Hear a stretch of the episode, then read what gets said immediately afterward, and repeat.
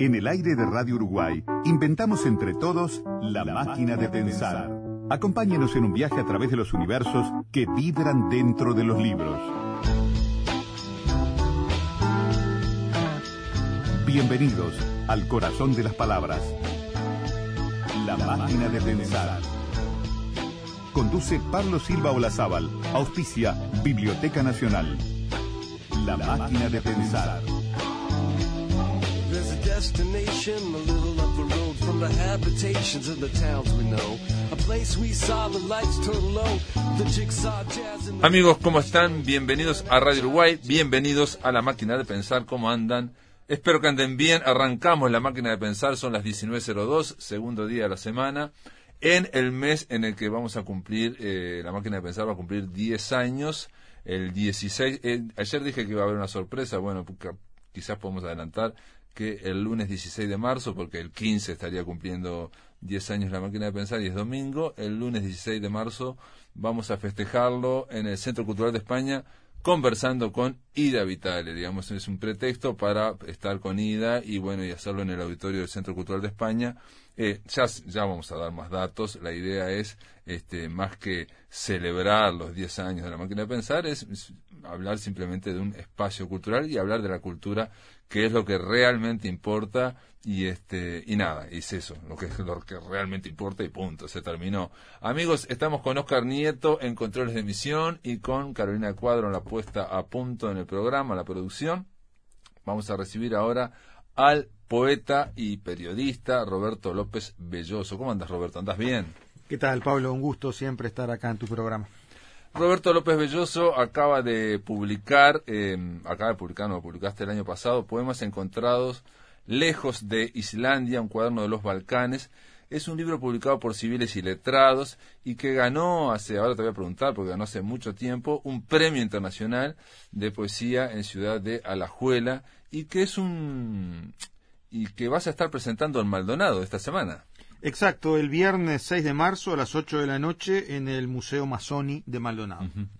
Va a estar eh, Eduardo Roland, ¿no? Creo, ¿no? O- Va a haber dos este, presentadores, digamos, eh, Eduardo Rolán eh, y, y Luis y Luis Pereira. No, vamos para ahí, ahí está. Muy bien, y Luis Pereira, porque Luis Pereira por civiles y letrados, y bueno, Eduardo Roland de alguna forma es un compañero de ruta, se puede decir, de la poesía, ¿no? Claro, porque con Eduardo eh, editamos los primeros eh, cuatro o cinco libros de mi de, de los que yo he publicado fueron con ediciones imaginarias. Ah, o sea que Entonces hay como una larga, una larga ruta, este codo a codo en el, en el mundo de la poesía con Eduardo. Bueno, hay que decir que López Belloso, esto lo digo varias veces, bueno, este, eh, fuiste jefe de redacción en Brecha, pero algo que digo varias veces en realidad es que has ganado un montón de premios, básicamente. En poesía, bueno, fuiste finalista en los premios de la Casa de las Américas en el 2002, po- con poemas encontrados en un año cualquiera, y estuviste también en el premio de poesía edita del Festival de Medellín en el 2005 con poemas encontrados en el siglo pasado. En el 2000 ganaste el premio literario municipal, eh, que entonces no se llamaba el premio Neti. Eh, ganaste con poemas encontrados en una guía Michelin. Y después, eh, poemas encontrados lejos de Islandia, bueno, esto ya lo dije, ganaste el premio internacional Ciudad de Alajuela, que está en Costa Rica. También hay otros premios, ¿no? En el 2006, en el 2014 y en el 2015, o sea, tres años, tres premios eh, nacionales de literatura del MEC. Primeros premios son, ¿no? Sí, y con poemas, eh, respectivamente con poemas encontrados en la Sierra de las Ánimas, poemas encontrados cuando no había y poemas encontrados en la primera década, este 2014 y 2015 habla de dos años seguidos, algo que creo que mm, así de memoria, Elvio Chítaro ganó una vez dos años seguidos o algo así, no, no, no lo recuerdo bien, este, pero digo, no es lo habitual, sacar el primer premio nacional de, eh, de literatura del MEC no es lo habitual y sacarlo tres veces menos todavía. Este, ah, y también este, fuiste finalista en el premio Neti de Poesía, ¿no? En el 2015 con poemas encontrados en la primera década. Los amigos de la máquina de pensar que nos están escuchando acá, este, habrán captado, porque son muy inteligentes, que toda tu, tu- todos tus libros se llaman poemas encontrados en algún lado. en algún lado, en alguna parte. En algún lado. Porque poemas encontrados en las Ánimas, cuando, eh, encontrados cuando no había, encontrados en la primera década, eh, encontrados en una guía de Michelin, este que yo tengo, encontrados lejos de Islandia y entre paréntesis un cuaderno de los Balcanes. La primera pregunta es, ¿por qué eh, esa, esa este, titulación, esa, digamos, manía titulatoria? No, no, por e, esa coherencia titulatoria, podríamos decir, ¿no? Son todos muy coherentes. Sí, capaz que eh, intentan reflejar eh, la construcción de un único libro en distintas partes a lo largo de este tiempo. Eh, en algunos casos es más evidente, por ejemplo, poemas encontrados en el siglo pasado y poemas encontrados en la primera década son poemas que van a razón de un texto por año. El, obviamente el del, el del, siglo pasado tiene, tiene 100 textos y el de la primera década eh, tiene 30, en ese caso son 3, por año, pero hay un intento de buscar un cierto cruce entre mi tarea periodística y mi tarea eh, y, el trabajo como poeta, que es ese, ese, ese cruce de, de, de ver cómo la actualidad, cómo los hechos, cómo los episodios que en cierta medida forman parte de lo novedoso en algún momento y que luego quedan este, tapados por lo, por lo que viene después, eh, pueden tener también una lectura diferente que es una, una, una, lectura poética. Y después también está esa otra cosa que es que los poemas, una especie de, de mm, de rebelarse contra la, la, idea del poeta como, como el inspirado que, recibe la visita, claro, que recibe la visita de las musas, este, en un estado casi místico de inspiración. No, el poema se encuentra, el poema está ahí, el poema eh, es una serie de, de, elementos que la mirada y la sensibilidad del poeta luego a través de, de una técnica y un oficio transforman en un, en un texto eh, literario. Y también, digamos, en esto de poemas encontrados, por ejemplo, en este Lejos de Islandia, eh, yo por lo menos me, parece que hay como un desplazamiento de eh, la responsabilidad, no, pero de, del autor en el sentido de que fueron encontrados, ¿no? Este, hay una famosa novela, Manuscrito hallado en Zaragoza, que, eh, y, pero esto es, está muy usado muchas veces en la, literatura, ¿no? Es el autor se encontró determinado, determinados papeles. En, en tu caso, por lo menos, me da la sensación que es también para desplazar un poco eh, la cuestión de ese yo tan grande que a veces tienen los eh, poetas, ¿no? Que atención, que se puede escribir desde el yo y en torno al yo y no sé qué, no sé cuándo. Aquí aparece como este que fueron encontrados y hablan desde otra un yo más impersonal. Puede ser, en algunos casos sí. Eh, creo que creo que en poemas encontrados en el siglo pasado hay muchos textos que, que, que reflejan eso, una, una, una cierta eh, forma de situar el yo menos en un primer plano. Hay otros que no, hay otros que son claramente una, una literatura del yo. Eh, y quizás el punto de, diferencia con esos ejemplos que vos, que vos marcabas, como por ejemplo el manuscrito encontrado en Zaragoza, es que aquí no se plantea la existencia de otro autor hipotético eh, que, que bueno que, que uno terminaría este, encontrando un, un autor ficticio este, y creando una suerte de, de, heterónimo falso. No, acá estamos hablando siempre de que lo que se encuentra más que nada es el poema, no, no, no el este, no hay no hay una, una autoría desfasada con respecto al texto. Y, y, esos poemas encontrados tampoco muchas veces tienen una autoría definida en cuanto a que no configuran, digamos, a otro poeta o a otro claro. heterónimo. Eh, por ejemplo, eh, Juan Carlos Macedo hacía su poesía también, eh, digamos, desplazando o achicando, o no sé cómo podríamos decir, el yo, ¿no? O sea, es esa idea a veces de que, de, que está hablando otra voz, una voz que no es necesariamente... Sí, ahí estamos hablando de una de las grandes voces de la poesía uruguaya, ¿no? Yo creo que Macedo es de esos nombres que probablemente nosotros dentro de algunos años vamos a encontrar que no sabemos por qué perduró. Y bueno, perduró simplemente porque era un gran poeta. este, yo creo que a veces eh, la poesía tiene eso, ¿no? Que, que, que, que a veces se puede publicar mucho, se puede publicar poco, se puede tener mucha difusión, se puede tener poca, y hay como una especie de río subterráneo que va corriendo y que hace que la poesía buena eh, o perdure o sea descubierta, este, tiempo después, redescubierta, tiempo después. Y yo creo que, que Juan Carlos Macedo eh, es uno de esos casos de los que, de los que nosotros vamos a tener este, instalado en la, en la literatura uruguaya como uno de sus nombres este, importantes. Y aparte es un, no sé en tu caso, te lo pregunto, porque fue un poeta, Juan Carlos Macedo, digamos, este, eh, que también escribió varios libros y todos te llamaban durar, ¿no? Durar, durar, durar, durar, uno, dos, tres, cuatro, y le ponían durar por el tema de, por un lado, perdurar, por el lado de resistir, digo, digo no, no voy, a, no voy a, interpretar yo por qué ponía Macedo mm. durar a todos sus libros de poesía.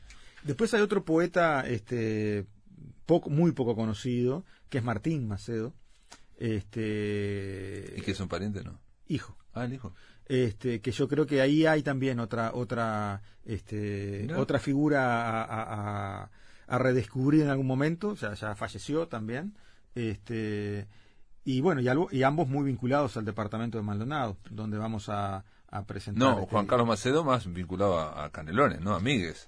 Bueno, pero también estaba la, la, el, tema de Maldonado como, como lugar a visitar también ahí, ¿no? O sea, Martín directamente vinculado. Ah, en el caso de Juan Carlos Macedo me, pasó a mí, digamos, fui este, en su momento, me invitó Elder Silva, eh, fue Elder Silva y Víctor Cuña, fueron este porque se le puso una placa que debe ser el único poeta que a los cinco años de, haber muerto se le pone una placa y una poesía en el centro de Migues, en la plaza central de Migues, pero eso tenía que ver más también por eh, carácter médico claro o sea como médico era alguien muy pero muy querido mm. y este y nosotros hicimos también en el 2013 hizo un gran homenaje a Juan Carlos Macedo y yo decía medio en broma que en el homenaje estaba casi el 10% del pueblo, ¿no? Había como 250 personas. Y, claro, demográficamente era más o menos así. es como meter 200.000 en Montevideo. Claro, claro, claro, claro. Bueno, y, y otro, otro, otra, eh, digamos, constante en tu poesía, eh, bueno, vos lo dijiste también, ¿no? Que se nutre un poco de esa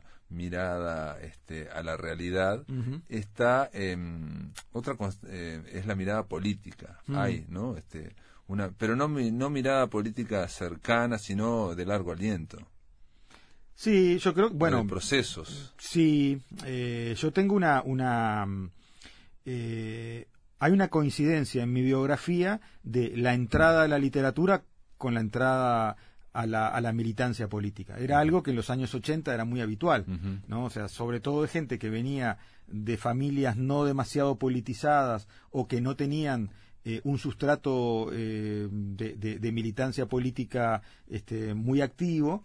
Eh, bueno, en general, el, despertar a, la, a esa parte posadolescente se da en partes iguales una entrada a lo literario, una entrada al disfrute de muchas de las de, los bienes artísticos y culturales como el cine, como el teatro, como las exposiciones, y también en esa cosa muy gramsciana entrada a la, a la, política. En mi caso fue así, en mi caso este, yo empiezo a, a, escribir poesía eh, más seriamente eh, a los 17, 18 años, eh, coincide con este, mi entrada a la facultad, con mi este, mi, mi, mi, militancia en el movimiento estudiantil. en la, perdón, ciencia de la comunicación, ¿no? Ciencia de la comunicación y derecho, ah, en ese momento eh, estamos hablando juntos. prehistoria y oriente, ¿no? se paseaba Pericles por, en toga por, por, por la por la facultad, estamos hablando de Ciencia de la comunicación estaba metida dentro de la facultad de derecho. Exacto. Este, su largo peregrinar estuvo en ese, estaba en ese momento este, en, en la facultad de derecho. Y bueno, ahí se da, se da esa, esa entrada a, la FEU como delegado estudiantil, este ingreso a la UJC y demás. Que bueno, hay una natural este, vinculación entre eh, la, poesía y la, y la mirada política, que coincido con vos en el sentido que es una mirada política que yo espero que sea de largo aliento y que no sea una cosa más atada a lo, a lo coyuntural. Claro, en el sentido, digamos, eh, cuando hablamos de lo coyuntural sería, por ejemplo, una poesía eh, atención que hay excelente poesía panfletaria también la hay no ojalá la supiera hacer. Este, pero no estamos hablando de poesía panfletaria sino de procesos o de una épica de la historia y muchas veces de una épica de los eh, de los eh, los que hacen la historia digamos no digamos no, no necesariamente los eh, líderes las grandes figuras no pero hay otra otra otra cuestión en, en tu en tu escritura que, no recuerdo haberte la preguntado, seguramente te la pregunté, que es una cierta fascinación por la Mittel Europa, por el centro Europa, ¿no? Por, Mm. por, por esa, esa cuestión, el imperio austrohúngaro se habla aquí, ¿no? Pero digamos, en su momento Viena, Checoslovaquia, bueno, ahora es Checa y Eslovaquia, este, en fin, Hungría, todo ese centro europeo que en determinado momento fue la cúspide de toda la cultura occidental, ¿no? O sea, en, en Viena, en, en cuatro cuadras, en diez cuadras, en doce cuadras, estaba desde Freud, Cococha, este, Trotsky. Tro- eh, digo, estaba, Lenin. sí, Stefan Zweig, Sí. el propio Hitler también estaba en la vuelta, digamos, o sea, uno podía encontrar eh, Strauss, este, eh, música, filosofía, pintura, todo estaba como concentrado ahí. Sí, indudablemente es una, una, una vinculación este, muy estrecha con eh, los destellos de, esa, de, de, de- esos centros que, que, que- de los cuales emanaba buena parte de la, de la cultura que nos fue formando. ¿no? Eh, también con una, eh, una suerte de, de hilos conductores con el mundo pre-caída del muro, ¿no? Mm. Estamos hablando también de la ex Yugoslavia, Ajá, de, claro. de Checoslovaquia, de ese tipo también de, de, de zonas eh, que ya no existen. Por algo también son poemas, son poemas encontrados en lugares que ya no existen. Ah, ¿no? Si vos te pones a mirar, este, no existe más el, el imperio austrohúngaro, no existe más eh, el, el Yugoslavia, no existe más este, el, campo socialista, eh, como, como, como, como se conocía en ese, en ese momento. Y hay también una, este, un diálogo a través de la poesía con eh, lo, que, lo que los alemanes le llaman la nostalgia, que es la nostalgia por el este. Mm. ¿no? La nostalgia por ese, lo que, lo que mi amigo y, co- y colega Gabriel Peveroni hablaba de, de, de- esa época en la que existían dos mundos. ¿no? O sea, Gabriel tiene en un, un libro precioso que se llama este, Princesa Deseada, es su, su, su primer poemario, este, algunas, al- al- algunos textos también en esa, en esa dirección. Y bueno, quizás también habría, hay que pensarlo un poco más, pero quizás también habría ahí una marca generacional en esa suerte de nostalgia por el este.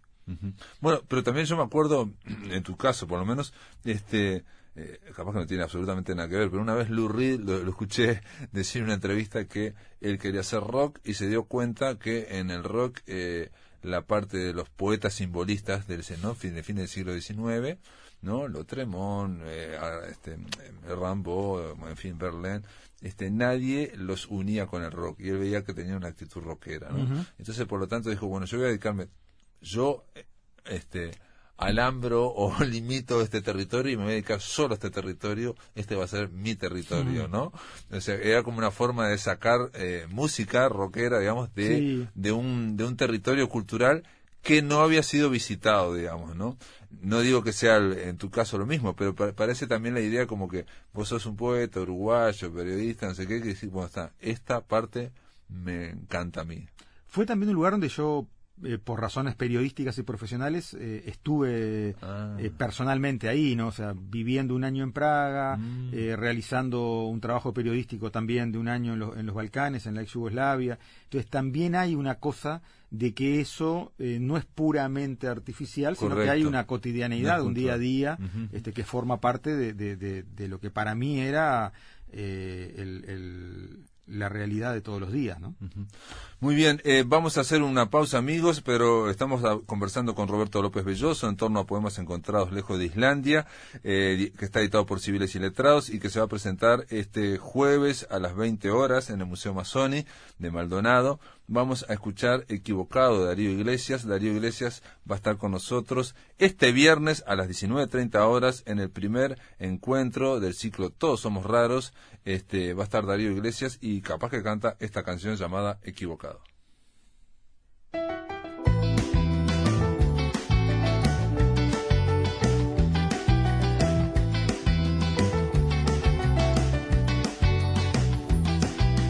Como una sombra gris en el corazón, despuntando el alba.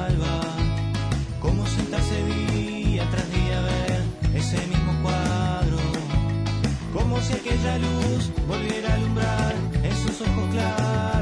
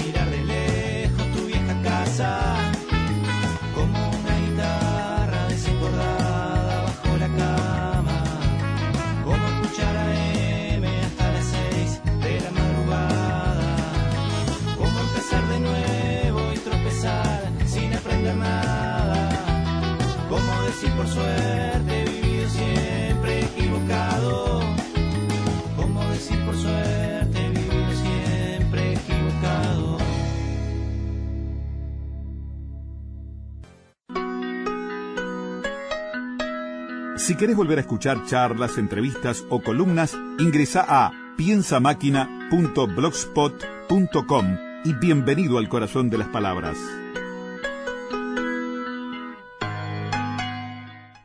Amigos, continuamos en la máquina de pensar. Estamos conversando con Roberto López Belloso, poeta, periodista, eh, sobre- bueno, y también un detalle que no, no menor, coordinador de la Fundación Mario Benedetti, ¿no? Este, digamos, estás Sí, en, desde hace un par de años. Desde hace un par de años y aparte estamos hablando de una de las fundaciones más importantes, bueno, de uno de los escritores con mayor este, proyección este, internacional, ¿no? Sí, probablemente el escritor uruguayo más masivo este, a nivel mundial. sí. Y que este año se cumplen 100 años, digamos, de nació en 1920, de su nacimiento, igual que Idea, que porque él nació y murió con a unos meses de diferencia con Idea. ¿no? Sí, es, es un año de varios este, eh, eh, aniversarios redondos, ¿no? Son los 100 de, de Benedetti, los 100 de Idea, los 80 de Lebrero y los 80 de Galeano. Ah, Galeano, sí, sí, porque son los dos del año 40, sí, Sí, eh, sí. Galeano y Lebrero. Sí, son este. eh, es, es raro el tema de las generaciones, ¿no? Porque yo, si tuviera que pensar de manera rápida, aso- asocio mucho a Benedetti con Galeano desde el punto de vista, desde un punto de vista generacional, eh, mucho más de lo que asocio a, a Galeano con Lebrero.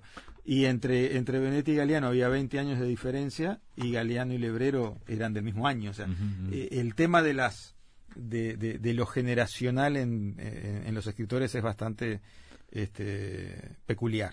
Sí, en realidad habría que hablar, porque aquí se ha abusado muchísimo en Uruguay, este, yo sé que se maneja en otros países, pero aquí se ha abusado mucho de la idea de generación literaria como aquellos que nacen, porque yo siempre digo que nacer, uno no elige dónde nacer, entonces puede coincidir, este, eh, eh, como ocurrió en 1940 en la misma ciudad, nacen Galeano y Lebrero.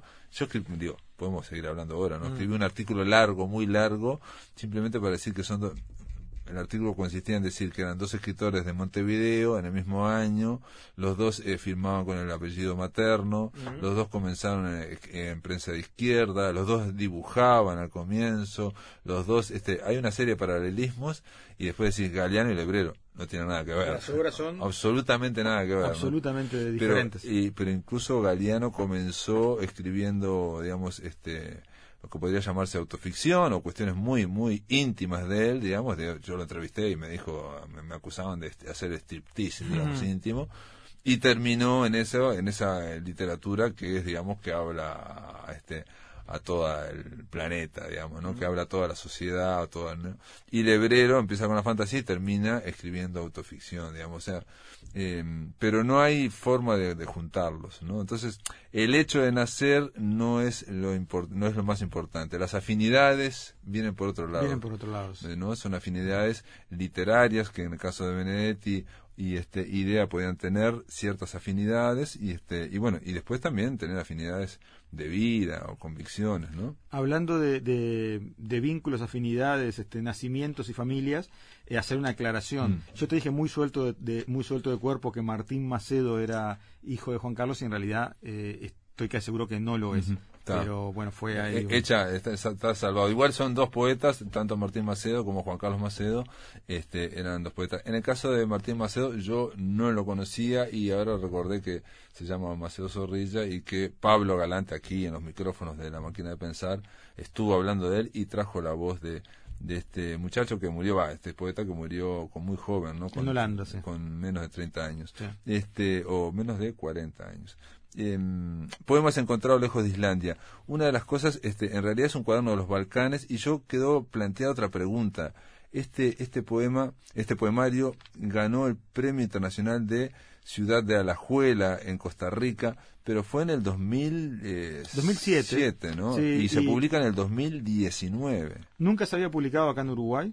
Eh, vos sabés que publicar para, para los poetas es una tarea muy difícil eh, el, todo el sistema de, edición, distribución y demás eh, es, es complejo para la, para la poesía, para toda la literatura en general, pero creo que para la poesía en particular.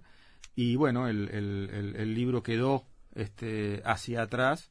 Eh, yo luego había tenido como la, la, la, suerte de haber ganado una serie de premios acá en, en Uruguay que, que, implicaban o la publicación o dinero para la publicación y no había tenido como la, la, la, chance de, este, de publicar este. Entonces, bueno, esperé a hacerlo este, ahora eh, con, y perdón y esto fue escrito cuando estabas en los Balcanes después de haber ido a los Balcanes este es un libro escrito en dos etapas. Eh, el 60-70% del libro fue escrito luego de un año de, de estar en, en Europa del Este eh, como investigador residente de la de la OSCE, de la Organización para la Seguridad y la Cooperación Europea. ¿Y dónde? ¿En qué lugar exacto? Entre, entre Praga y la ex Yugoslavia.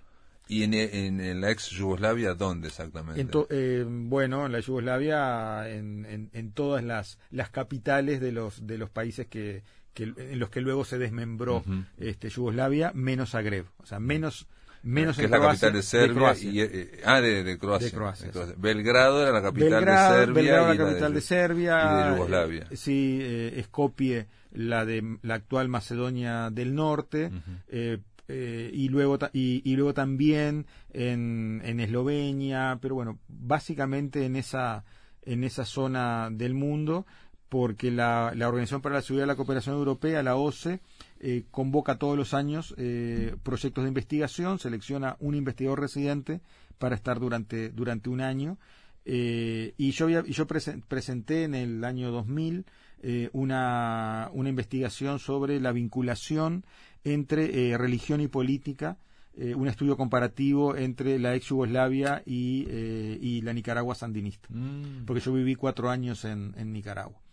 Y, bueno, y la, tesis de esa investigación era que, si bien en el caso del problema nos estamos yendo un poco de la poesía, pero en el caso del problema este, entre los grupos étnicos de Nicaragua, que eran básicamente los misquitos eh, y, los, y, los, y los Rama, que son los indígenas de la costa atlántica, se veía esencialmente como, como un tema eh, mm, político, tenía también un fuerte componente étnico y en la ex Yugoslavia, cuando todos los problemas de la desintegración yugoslava se veían como temas casi que exclusivamente étnicos, tenían también un fuerte componente político. Étnicos, cuando decís étnicos, te refiere también a religión, digamos, ¿no? En, la ex Yugoslavia la religión y la etnia está absolutamente ligados. O sea, vos en general es muy difícil que puedas nacer eh, croata y no ser católico y nacer serbio y no ser eh, cristiano ortodoxo. Bueno, eh, igual no nos vamos de la poesía porque mencionás a Nicaragua, hace muy poquito que se nos fue eh, acaba de morir eh, Ernesto Cardenal, Sí. uno de los, de los poetas más importantes de América, este, y, y realmente nosotros en su momento eh, le hicimos una entrevista a Sergio Ramírez y en algún momento tenemos que rescatarla porque hablando, la entrevista fue solo para hablar de Ernesto Cardenal y realmente es un poeta que, que bueno, que, que también eh, estaba ahí. Y, y en el caso de Yugoslavia, de Serbia, estu- estuviste entonces eh, en el, la post después de, de la tremenda guerra que tuvieron, una guerra, este, alguien dice que dijo que era fue de fines de los 90, una, una guerra con la tecnología de los 90, ¿no? Y, y, digamos el odio ancestral de este de, del siglo XIX, sí, digamos, ¿no? o- O, sea, o aplica- o aplicada, digamos, Sí. o sea, eh, cuando hablamos de, del genocidio armenio, en fin, cosas así, digamos, ¿no? Que vienen también del siglo XIX, pero bueno, este, estamos hablando de cuestiones como muy eh, atávicas, Mm. muy arraigadas, y en el caso de Yugoslavia, este, se dio con una tecnología, con alta tecnología. Sí, fue una, fue una guerra muy... Todas las guerras son crueles, pero esa en particular tuvo el, el- el- la, la- la peculiaridad del, del carácter fratricida, ¿no? O sea, una, una zona del mundo que mientras estuvo bajo una suerte de paraguas supranacional, ah, llámese eh, imperio austrohúngaro, llámese eh, imperio otomano o, o- o la Yugoslavia monárquica o la Yugoslavia socialista de Tito, logró eh, mantener una cierta coexistencia entre sus distintas partes, pero que luego esa coexistencia estalló de tal forma que generó eh, una, un concepto este, politológico y, y- y que es la, balcan- la balcanización. Nosotros cuando decimos tal sociedad está balcanizada, Sí, sí, o América, que se había balcanizado, la. América, la América colonial, colonial ¿no? dejó Este, de ser este, una, una descripción puntual de una zona específica del mundo para ser un concepto aplicable a unas a situaciones similares en, en cualquier parte. Pero ese- esa idea de la balcanización ya venía previa, no es de esta guerra, sino tiene que ver con la- otras guerras de anteriores a, a la gran Yugoslavia. ¿no? Sí, O sí, sea, la, balcani- el concepto de balcanización es previo a la Primera Guerra Mundial. Claro, pre- previo a la Primera Guerra Mundial. Hay un, un poema que, es- que se llama Sarajevo. Hay un detalle en Poemas Encontrados Lejos de Islandia. A mí me llamó la atención cuando lo, leye- lo leí. Un cuaderno de los Balcanes es el subtítulo. Es que hay muchísimas referencias, muchas eh, cuestiones geográficas y que hay al final, digamos, hay una especie de, eh, digamos, de, bueno, de, de glosario, de diccionario para tratar de saber de qué estás hablando cuando se habla de Pek o de Pristina, que es la capital de, de Kosovo, bueno, Samizdat, eh, Samizdat es- ese sí era más conocido, pero que eran las copias clandestinas este, en- eh, que se hacían en, sobre todo en la Unión Soviética, pero bueno, en todo el bloque socialista. Este, y te planteaste al, al escribir esos poemas y al publicarlos que había es- esa, esa gran este, esa gran barrera. Por ejemplo en el poemario en el poema Sarajevo donde se va hablando de lo que es Sarajevo lo que fue la destrucción de Sarajevo en fin el recuerdo de Sarajevo hay una serie de, de nombres. Te voy a pedir que a la, a la vuelta lo- si lo puedes leerlo Claro, ¿no? con- para, con para, para que veamos de, de- en esa enunciación que se hace de, de Sarajevo, hay un montón de nombres que para nosotros los uruguayos no, No- son desconocidos. Sí, eh, la idea de poner el, el- el glosario fue, por un lado, eh, que el poema se pueda leer como, como hace mucho, en muchos casos la poesía, que es el juego con la palabra, con la sonoridad, con el lenguaje, independientemente de que, de que el lector conozca todos y cada uno de los de, de- de esos segmentos que el, que el, que el autor pone en- encima de la página, pero que a la vez si alguien quiere saber qué demonios es eso llamado eh, eh, por eh. PEC, Sí, eh, que pueda saber este, cuál es el ancla geográfica e histórica. Claro, claro, claro.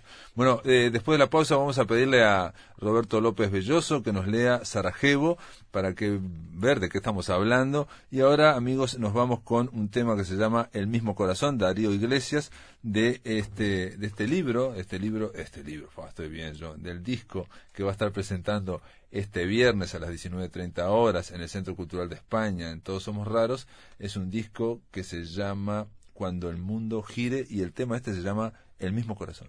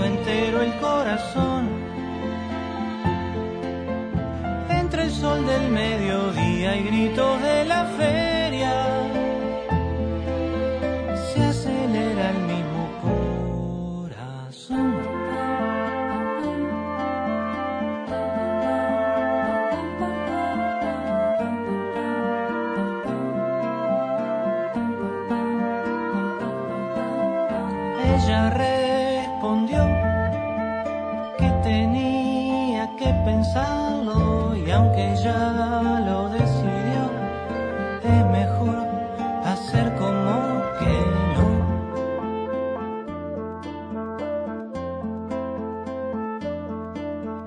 Él se despidió en la puerta de la casa y ella dijo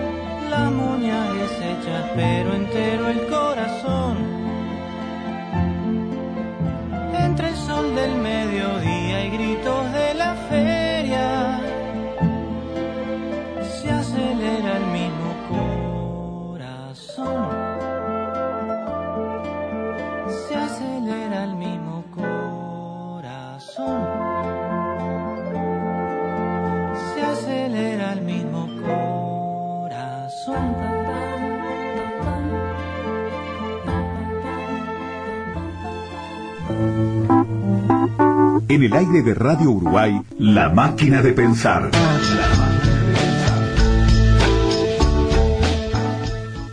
Amigos, continuamos en la máquina de pensar. Estamos eh, hoy compartiendo con Roberto López Belloso, poeta, autor de poemas encontrados lejos de Islandia, que reiteramos se va a presentar en Maldonado, en el Museo Masoni, este viernes, ¿no? A las 20 horas en este bueno en el Museo Masoni que está en Ituzaingó 789 ahí de Maldonado muy cerquita de lo que es la Casa de la Cultura un bellísimo museo. Este vas a estar con Luis Pereira y con Eduardo Roland ya lo dijimos y nada que los amigos de Maldonado que nos están escuchando están todos invitados eh, porque es una oportunidad de poder este ver y oír a este lo que puede ser una propuesta poética como esta poemas encontrados lejos de Islandia yo le pedí, te, te pedí Roberto, a ver si nos podías leer eh, un par de poemas. ¿Por qué?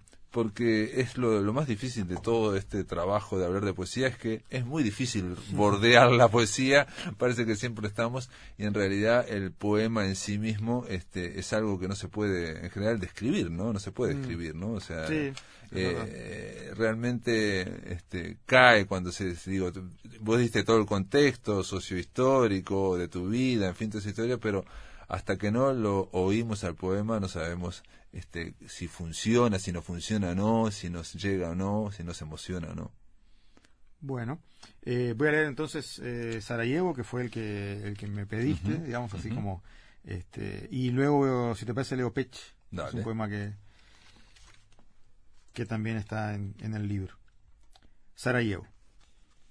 Lejos del río de la Plata, de los cargueros griegos en la calle Horizonte, de la escollera de enormes bloques de granito amontonados a la buena de Dios, de Avenida de Mayo, de la mefistofélica estatua de Plaza Colón, de Altagracia, de la calle 19 de Abril, de la voz de Misia en el viejo casetero de Plaza Tiradentes, de la Casa del Océano y sus ventanas con rosas de roble de Dubrovnik, de tu imagen a contraluz, con el tazón rojo tomando té de hibiscos, rojo sobre rojo, y el palmatorio también rojo, lejos de la bóveda estrellada cortando el aliento sobre el campo de rocha, lejos del lobo muerto sobre la arena, de la garra del zorro sangrando en la nieve, del desconsuelo, lejos del gato de Creta y del venerable toro de Anatolia, lejos de los esponsales de mi bisabuela salernitana, con dieciséis años en arrugado vestido de novia, lejos del libro violeta y del libro blanco de mi poeta de cabecera, lejos de Zipán, de Lambayeque, de Chiclayo, de Puerto Maldonado y del río en que mataron a Javier Heró con balas de cacería, lejos de las femorales rotas de Montevideo, lejos de Rimbaud y de Abisinia, de Lezama, de Yup, del león doliente de la tumba de Darío, lejos de Islandia, de Guaslala, de Huirruca, de Cuscahuás, lejos del musgo de la ruinosa casa y del Catay, Sarajevo queda lejos, definitivamente lejos, de las imágenes del televisor o las fotos de Newsweek mostrando Sarajevo, irremediablemente lejos, perdida para siempre en la distancia, Sarajevo. Y ahora Pech. Perdón, ¿podemos decir que es Pech antes? Pech es una ciudad eh, de Kosovo eh, llamada Pech por los serbios y Peia por los albaneses, eh, donde está el patriarcado, es como el, eh, El Vaticano. el Vaticano de los serbios, De- los la, de la- ortodoxos. de la Iglesia Ortodoxa serbia, sí. un poco menos este, Sí. lujosa. Sí, obvio, sin duda, sin duda. Afuera están los tanques eslovenos. Las piedras que se lanzan con la onda del brazo vuelan en comba y buscan caer al otro lado del muro y del nido de alambre. Pero si atravieso la puerta custodiada, si llego al prado apacible donde una monja pase sus ganados, es en vano que escuche. Forzar el oído no alcanza. Se han apagado los gritos y las piedras que venían en vuelo, tan lejos no llegan. Encajonados entre el muro y la montaña un sendero lleva más adentro todavía. Cuatro iglesias de puertas cerradas encierran un patio que encierra una fuente seca que esconde la puerta del monasterio que guarda el árbol sagrado de los Niemaña, relicario asediado que contiene, eso se ha dicho, el alma de Serbia. La caverna la protege de escuchar que afuera la ciudad se nombra Peya, y los taxistas ya no hablan en la lengua de Saba. Custodiada por una monja sorda, el alma de Serbia no escucha el golpe de las piedras. Aquí adentro no hay tejado, me dice, muda, la pastora. Tiene el cráneo abierto por una bala. Afuera los puñales brillan en la garganta del día. Eh, es un, eh, ese último bastante borgiano me sonó, ¿no? en la garganta del día, ¿no? Este, em, hay, eh, hay una cuestión de, de enumeración también en tu poesía, ¿no? Es bastante frecuente, ¿no? Enumerar, Sí, en algunos casos sí. Enumerar eh, o personajes o lugares o este a la manera del Ubisum, ¿no? Que Ujú. puede dar todos aquellos, ¿no? Este, para y, y aparte que no necesariamente en- en- a priori eh, tengan una, una relación eh, directa, ¿no? O sea, ¿no? O sea, que uno va diciendo, ¿no? En el de Sarajevo era, fue, es más claro todavía, ¿no? Sí, son todos lugares eh, que justamente te hablan de lo lejos que queda Sarajevo de la, de la, de la cotidianeidad Claro. de, de- de uno, ¿no? Y que de alguna forma es parte de la humanidad, digamos, ¿no? Sí. O sea, digamos, estamos vinculados igual, ¿no? Aunque no, aunque no parezca, digamos, ¿no? Totalmente. Y en el caso de este de De Pech. este, de Pech, este, también hay, hay esa nostalgia, ¿no? Ujú. Eh, Ostalgia, lo decías vos. Ostalgia, sin la N. sí. Ostalgia sin la N. Sí, que bueno, es una palabra alemana, ¿no? Ost, ujú, quiere decir este. Sí, los Ostis son los, eh, los de Europa, eh, los de Alemania del Los de Alemania Este, del los Este, Ostis, sí. ¿no? Ujú. Eh, ese sentimiento también, digamos, ¿no? ¿O no? Y, era una, y que es una nostalgia eh, que, que tiene que ver más con la vida cotidiana, incluso que con aspectos eh, políticos, digamos, ¿no? ujú. Eh, yo estuve eh, hace muy poco ahora en, en- en Berlín nuevamente y claro, la, eh, la gente a veces te comenta, per- eh, personas con las que hablas, amigos y demás, que una marca de, mm, de vaqueros eh, o de ropa o una este, mm, o una mermelada o- o una marca de cigarrillos, o sea, forman parte de su juventud o de su infancia y no y, y el hecho de que de que ahora supuestamente haya eh, mejores cosas Sí. eh, con la reunificación, no hace que, que ellos olviden eso que era parte de sus años dorados Es como como, un re- personas. Como un revival, digamos. Es de- como los chocolondos Sí, para, sí, para, para nuestra Como los vintage, ¿no? El Exacto, vintage, claro. Exactamente. digamos, ¿no? Sí. Y además de que, bueno, también hay un contenido político importante porque la reunificación alemana dejó muchos perdedores, ¿no? En el este. Sí, sí, sí, sí, son procesos eh, súper complejos y que aparte tienen que ver con, con este vértigo en que está la historia, ¿no? Digamos, aparentemente, ¿no? O sea, eh, ya sabemos que para la historia se- siempre se precisa distancia, ¿no? Y sin embargo estamos eh, en una época en que parece que el presente se agrandó y va a una velocidad eh, constante. Parece que estamos siempre en presente, ¿no? Nadie se imagina, por eso en estos poemas este, uno puede ver eh, cuestiones como, digo, reflejadas de la guerra de, de Yugoslavia y que para muchos, o yo diría para casi todos, nos suenan que no fue fue hace 50 años y no fue y está Sí. acá a la vuelta, digamos, porque la guerra de Yugoslavia eh, estamos hablando de, de menos de 30 años, ¿no?